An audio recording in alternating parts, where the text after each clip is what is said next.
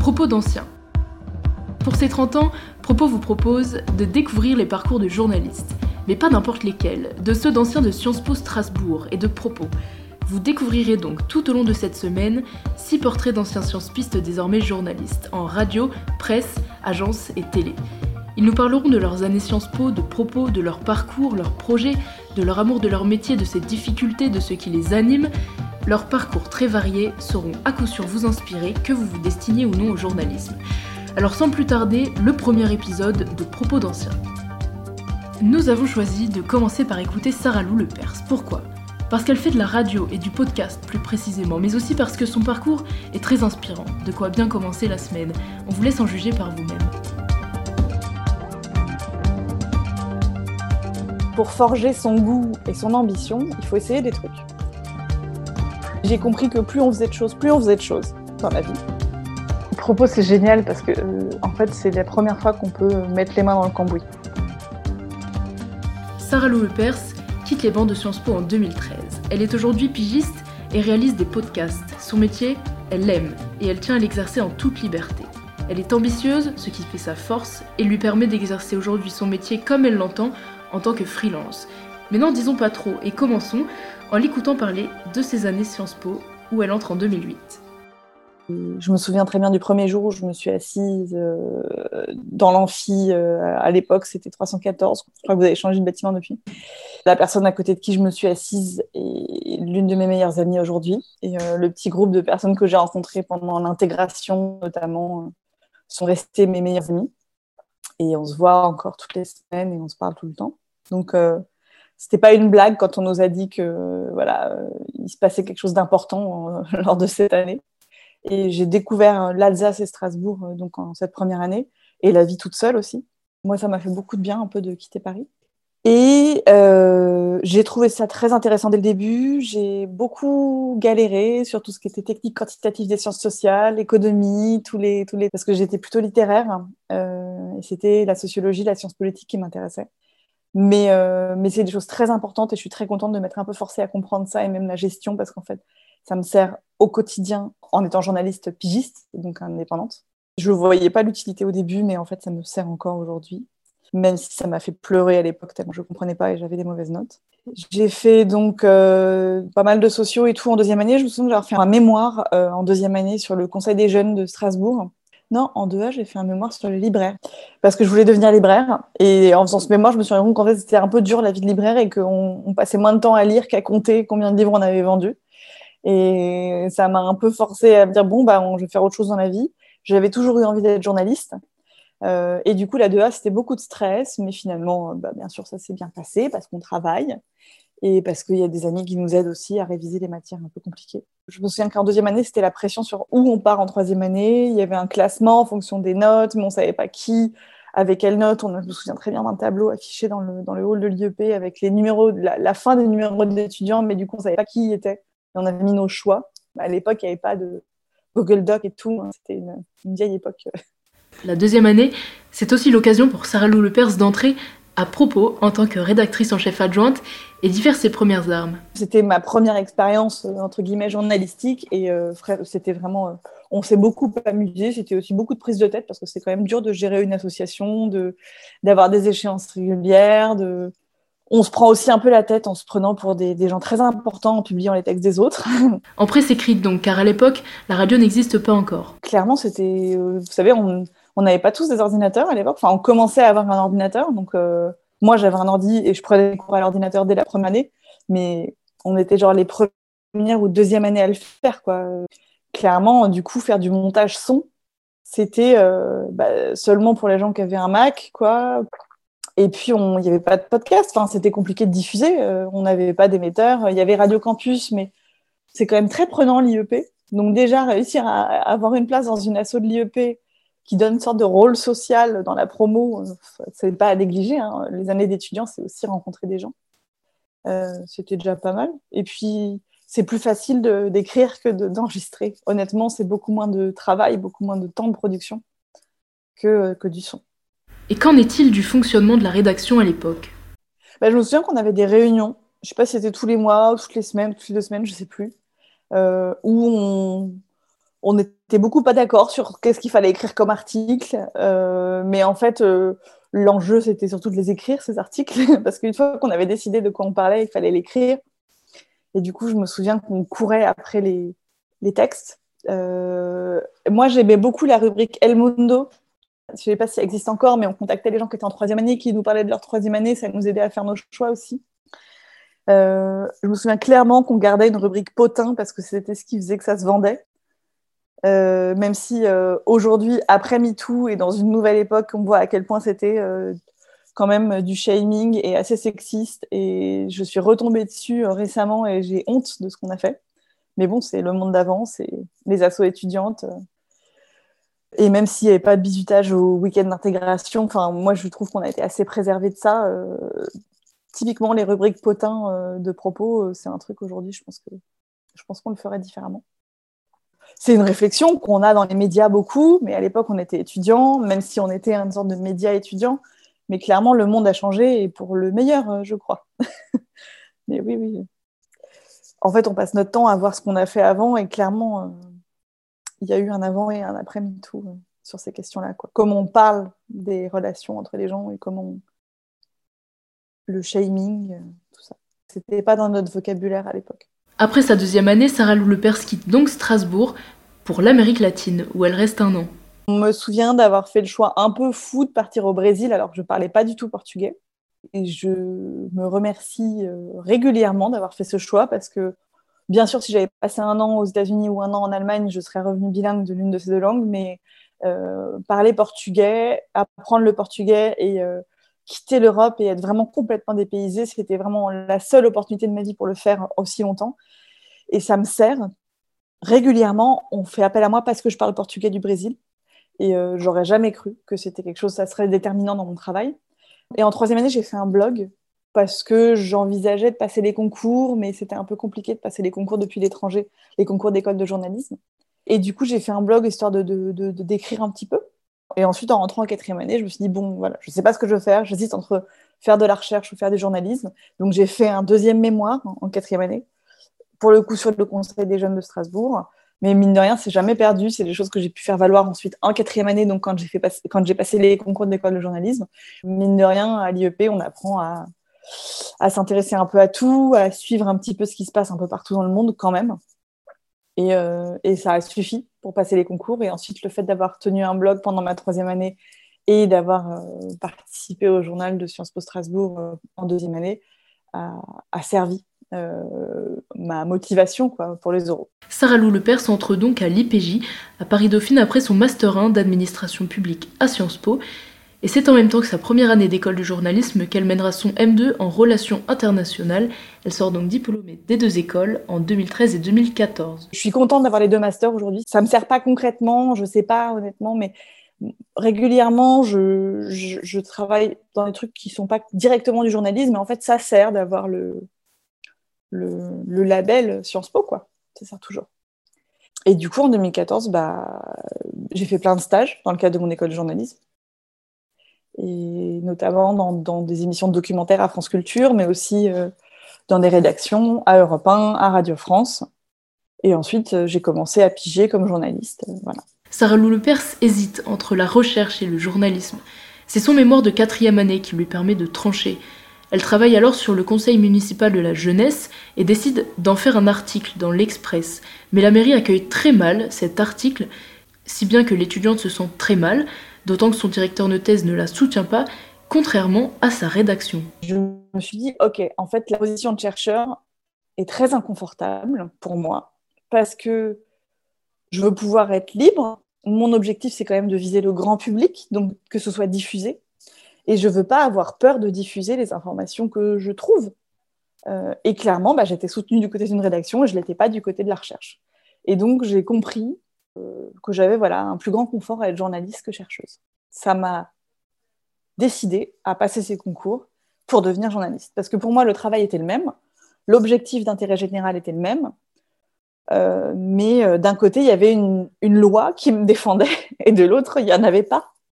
Aussi, voilà, je, me suis dit, je vais passer des concours, ça me paraissait insurmontable, je pensais que je les aurais pas. avec le mémoire, la quatrième année, tout ce qu'il y avait à faire, c'était Objectivement, je ne sais pas comment j'ai réussi encore aujourd'hui, mais j'ai compris que plus on faisait de choses, plus on faisait de choses dans la vie. Vraiment, hein. plus on fait de choses, plus on fait de choses. C'est un truc à savoir. Parce qu'en fait, euh, ce qu'on fait pour le mémoire, ça sert pour le concours, et ce qu'on fait en cours, ça sert pour le concours, et ce qu'on fait pour le concours, ça sert pour les cours, etc. C'est un cercle vertueux. Donc, il faut avoir confiance en soi. Et parfois, on ne fait pas tout comme il faut, mais faire un petit peu de chaque, en fait, on va plus loin quand même. Et, et sur un malentendu, ça peut marcher. Mais d'où lui vient son envie de devenir journaliste? Moi, j'ai toujours euh, voulu un peu être journaliste, notamment parce que mes parents sont journalistes et ils aiment leur métier, donc ils m'ont donné un exemple qui donnait envie. Euh, après, j'ai toujours vu à quel point c'était difficile aussi, donc euh, j'ai un peu essayé de faire autre chose. donc, je voulais voyager et être utile. C'est pour ça que j'ai fait Sciences Po, parce que j'avais une vraie vocation pour l'intérêt général, et pour moi, c'est un peu vers ça que mènent beaucoup de filières de, de Sciences Po soit dans l'administration, soit dans le public, soit dans l'enseignement, soit dans la recherche, soit dans les ONG. Soit dans... il y a un tas de débouchés euh, après l'IEP qui, qui, pour moi, euh, prennent en compte l'intérêt général. Euh, et voyager parce qu'il y avait la troisième année et parce que voilà, j'aimais bien, je voulais apprendre des langues et je voulais sortir de ma zone de confort. Mais la radio, ça n'était pas une évidence pour Sarah Lou Lepers, alors étudiante en journalisme. Alors, ce qu'il faut savoir, c'est qu'une fois qu'on arrive en école, généralement, la première année, elle est pluridisciplinaire. Et euh, bah, pour être très honnête, moi, je voulais faire de la télé. Euh, parce qu'on gagne plus, mieux sa vie en télé. Et euh, j'avais bien conscience de la difficulté de gagner sa vie quand on est journaliste, donc je m'étais, mise, je m'étais dit ça. Et il n'y avait pas assez de place en télé, j'étais pas assez bonne. Et on m'a dit, t'es bonne en radio. Parce que j'aimais bien le son, j'aimais bien faire du montage son. Et que, voilà. Et, l'école m'y voyait plus. Et euh, je ne suis pas du genre à reconnaître que j'ai eu tort, hein, parce que quand je décide quelque chose, je veux faire comme je veux. Et je pense que c'était un peu violent de décider à ma place quand même. Mais le fait est qu'on m'a mise en radio et que je m'y suis très bien, je m'y suis vraiment plu. Et j'avais de la chance parce que moi, j'ai été diplômée en 2014 et en 2014, c'est les premiers podcasts aux États-Unis, enfin les premiers podcasts natifs en tout cas. Enfin, c'est les premiers succès de podcasts natifs aux États-Unis. Et j'ai pris le train en marche, quoi. Que quand ils partaient, et je voulais pas faire que du news, que du court, des formats très très courts comme en radio. Donc j'ai fait un stage au pied sur terre, qui est une émission de documentaire à France Culture. Donc j'ai appris à faire du long format très vite. Euh, et comme je parlais quand même bien anglais, j'écoutais beaucoup la radio américaine et beaucoup les podcasts américains. J'ai pu rentrer par ce petit bout, ce petit trou de souris et, donc, c'était le bon moment. Et heureusement, parce qu'en fait, aujourd'hui, c'est parce que je suis l'une des rares à savoir faire du podcast natif en France que j'ai beaucoup travaillé. Parce que j'ai pris le train en marche au début et que j'ai à la fois une compétence journalistique de savoir faire très vite des contenus sonores parce que j'ai travaillé en radio, mais en même temps, j'ai cette sensibilité au documentaire, euh, à la création sonore, à la musique, euh, à la pédagogie aussi, parce que j'ai beaucoup hésité à être prof aussi. Euh, et bah, ça, ça fait que dans le podcast, euh, ça marche. Mais ce n'est pas parce que Sarah Lou Lepers a des parents journalistes qu'elle connaît ce qui l'attend. La télé paye mieux que la radio, question de génération également. Moi, mes parents, c'est une génération où ils ont des salaires très corrects, ils ont été embauchés en CDI assez rapidement, ils ont pu changer de boîte sans souci. Moi, aujourd'hui, on est tous pigistes et la plupart de mes amis d'école de, galèrent euh, à avoir 1500 ou 2000 euros de salaire par mois, 5 ans ou 6 ans après leur insertion sur le marché du travail ce qui est quelque chose que mes parents n'ont pas du tout connu. Avoir des parents journalistes a quand même bien aidé Sarah Lou Le Perse. C'est un capital social euh, qui me sert énormément. Euh, c'est-à-dire, euh, j'ai pas peur de parler à des, à des journalistes parce que j'en connais.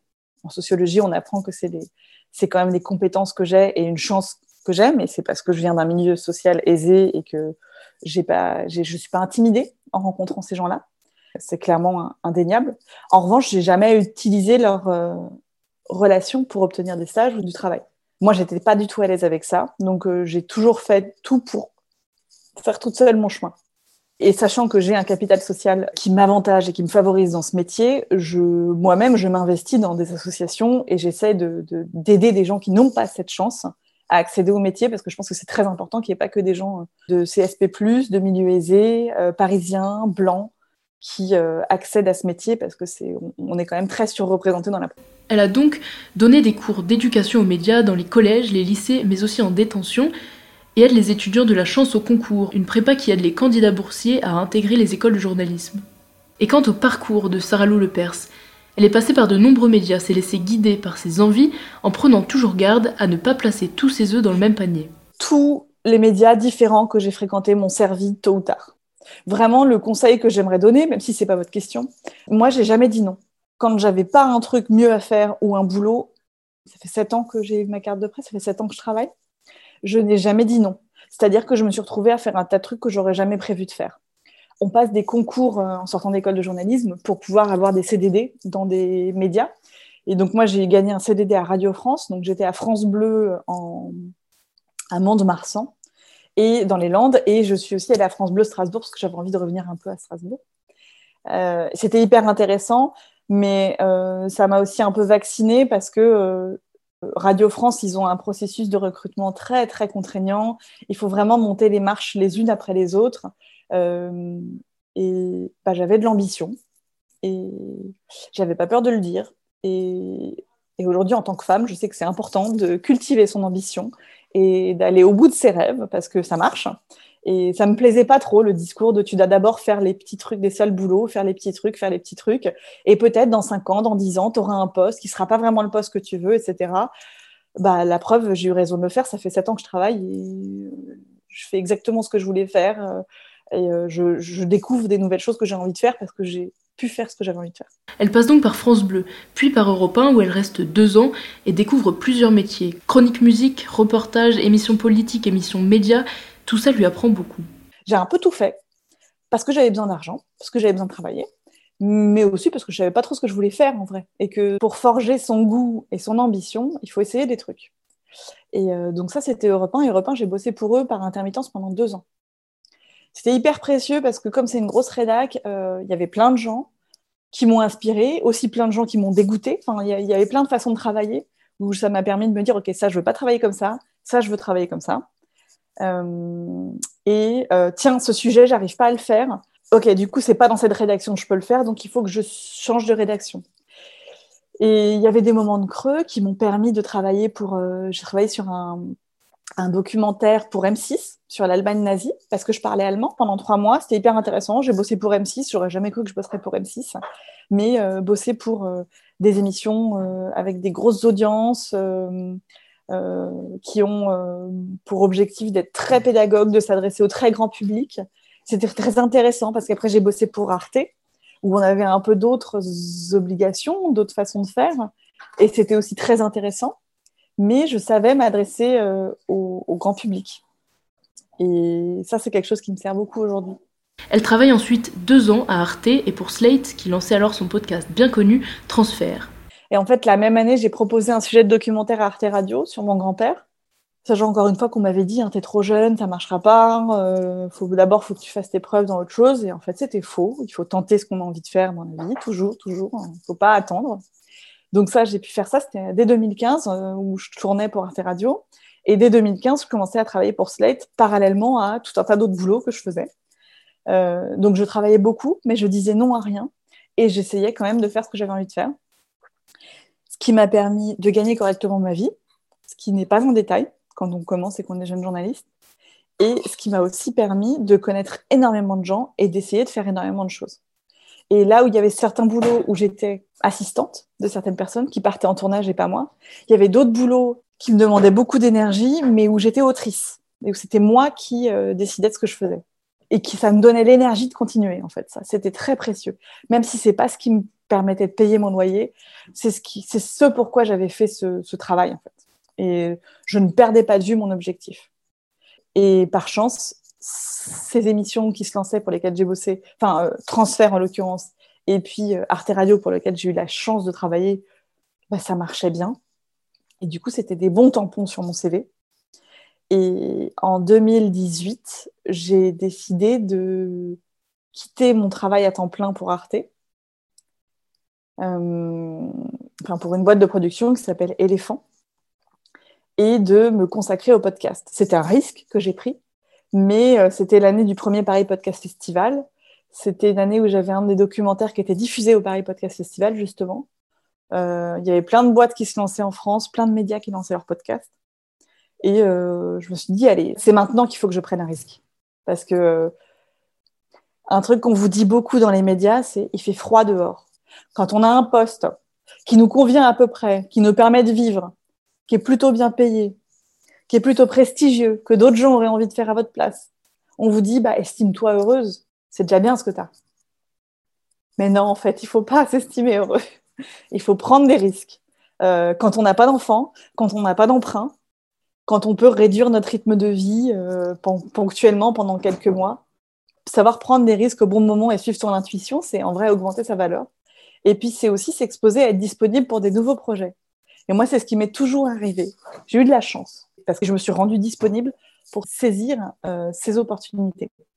Là où j'ai des amis qui sont restés dans ces boîtes et qui sont pour la plupart très heureux et très heureuses, moi je sais que ça ne me convenait pas, j'étais un peu frustrée. J'ai compris que euh, ce métier est tellement dur, tellement précaire, on est tellement objectivement mal payé qu'en fait il faut garder la flamme, il faut continuer de faire ce qu'on a envie de faire.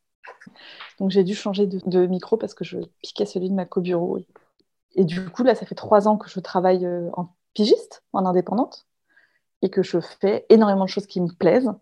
J'ai commencé aussi à donner des formations sur le podcast, parce qu'il y a plein de médias qui veulent faire des podcasts. J'accompagne plein de médias à lancer leurs podcasts. Et ça, c'est un conseil quand on est indépendant. Il faut savoir euh, avoir une partie des activités qui nous plaisent et qui nous qu'on ne fait pas gratuitement, attention, mais d'autres activités qui sont peut-être moins journalistiques, mais pas pour autant. Moi, je ne fais pas de communication, je ne fais pas de, de publicité. Euh, je donne des formations et je fais de l'éducation aux médias. Et ça, c'est un équilibre qui me permet d'avoir des revenus euh, réguliers et, avec plusieurs sources différentes de revenus. Mais comment faire pour gérer de front toutes ces activités? C'est beaucoup d'organisation. J'adore les tableurs Excel. C'est pour ça que je vous explique que c'était important de, faire attention aux techniques quantitatives, les sciences, sociales et tout un tas de trucs comme ça. Euh, en vrai, je suis très organisée. Et parfois, je suis charrette, hein. parfois j'ai trop de trucs. Et puis là, il y a trois semaines, j'avais plus de travail, j'étais hyper euh, angoissée parce que j'avais fini des projets qui m'avaient pris beaucoup de temps et j'avais pas pu anticiper sur la suite. Et en fait, quand on est indépendant, on passe vraiment par des périodes d'activité intense et, de, et des périodes de creux et des périodes de surmenage. Et c'est difficile de prendre des vacances. Euh, c'est difficile de dire non à certains projets. Et je pense que je pense que je vais bientôt rechercher un boulot un peu plus stable euh, pour pouvoir, euh, voilà, parce que bah, capitaliser sur tout, tout, le travail que j'ai fourni et tous les risques que j'ai pris euh, ces dernières années. J'espère que je vais pouvoir me poser bientôt. Voilà, c'est des périodes aussi. Quand on a de l'énergie, quand on est en forme, et puis quand ça va un peu. Ok, ça, j'ai bien bossé, je sais faire plein de choses, j'ai appris plein de choses nouvelles. Maintenant, je peux je vaux sûrement plus cher pour une rédaction que ce que je valais il y a trois ans. Quoi. Et qu'en est-il de la concurrence dans le milieu du podcast? Alors, dans le journalisme, il y a de la concurrence tout le temps. C'est pas dû au podcast. Euh, il y a beaucoup plus de candidats que de places. Euh, et ça commence dès l'école de journalisme, ça commence dès les concours. Enfin, moi, je me souviens même entre, entre euh, potes qui passions les concours des écoles de journalisme en 4A à Sciences Po, il y avait des trucs un peu bizarres, quoi. Moi, c'est un truc dont j'ai beaucoup souffert et que je trouve très désagréable. Et euh, on apprend à gérer la concurrence, en fait, parce qu'il ne faut pas non plus s'empêcher de réussir au détriment, enfin, pour favoriser d'autres gens ou par loyauté. Mais pour autant, il ne faut pas saboter, savonner la planche pour les autres. on a besoin les uns des autres. Et euh, donc, euh, moi, j'ai pas mal de groupes d'amis. on fait des groupes d'entraide entre femmes, notamment, parce que on a besoin de se soutenir, de s'entraider psychologiquement et de se donner des combines. Et puis ça arrive souvent qu'on doive refuser quelque chose et qu'on doive le refiler à quelqu'un. Donc c'est bien pratique d'avoir de la confiance de quelqu'un d'autre. La concurrence, il faut oublier et partir des endroits trop concurrentiels où on fait jouer la concurrence. Il y a aussi des chefs qui font jouer la concurrence. Et moi, euh, c'est quelque chose, ça me, faisait, ça me fait souffrir. Donc euh, je, je suis partie de ces endroits-là. Et je trouve que la concurrence est beaucoup plus saine en freelance parce qu'on peut courir plein de lièvres différents. Alors que dans le sein d'une boîte, tout le monde veut le même poste, tout le monde veut la même progression.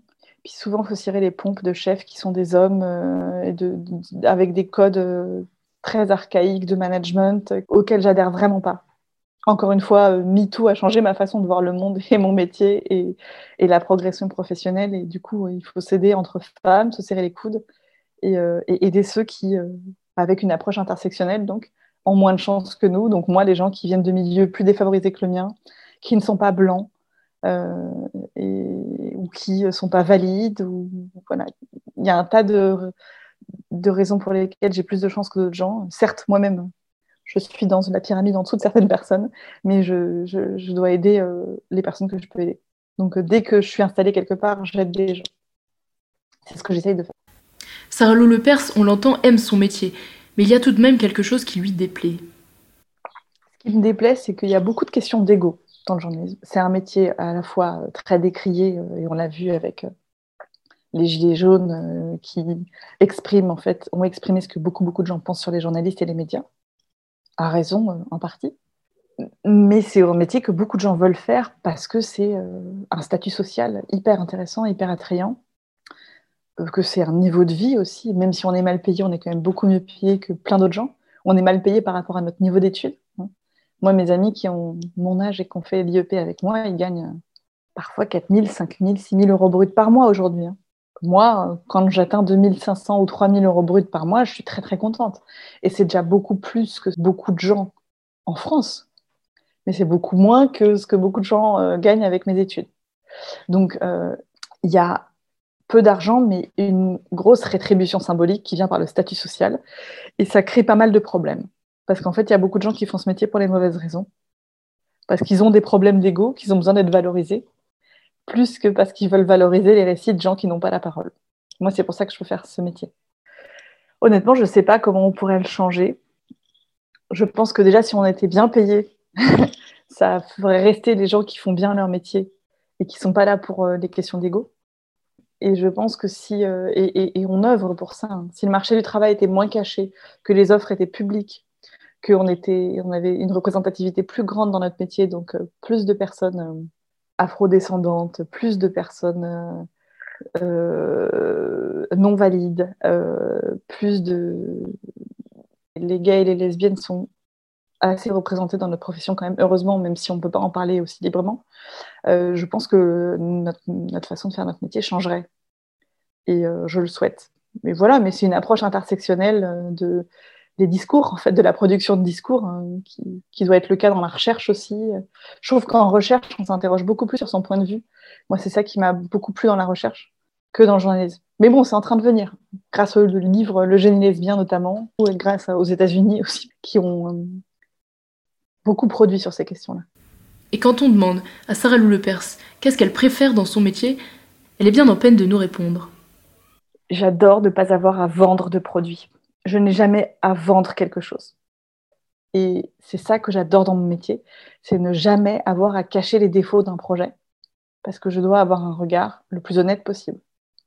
Je peux me faire une opinion et je vais bien sûr, ce que je vais produire va suivre, euh, je vais attester de expliquer comment je me suis fait une opinion et, et dans mon commentaire ou dans mon montage va transparaître mon opinion, que je le veuille ou non, même si je veux être neutre, c'est pas possible mais au moins je peux avoir l'objectif d'être honnête. Et c'est comme ça que je sers l'intérêt général pour moi. Je ne cache pas ce qui ne marche pas.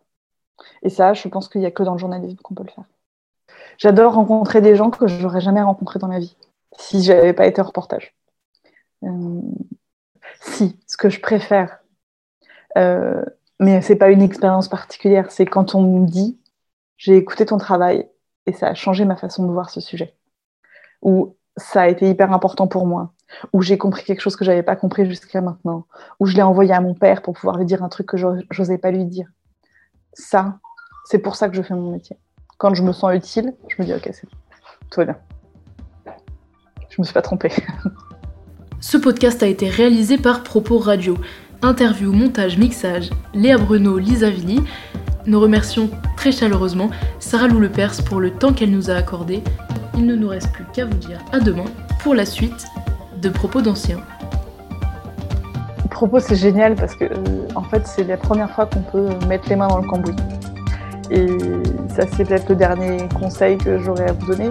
N'attendez pas pour commencer à faire des choses. Faites des choses. Même si c'est pas bien, faites des choses.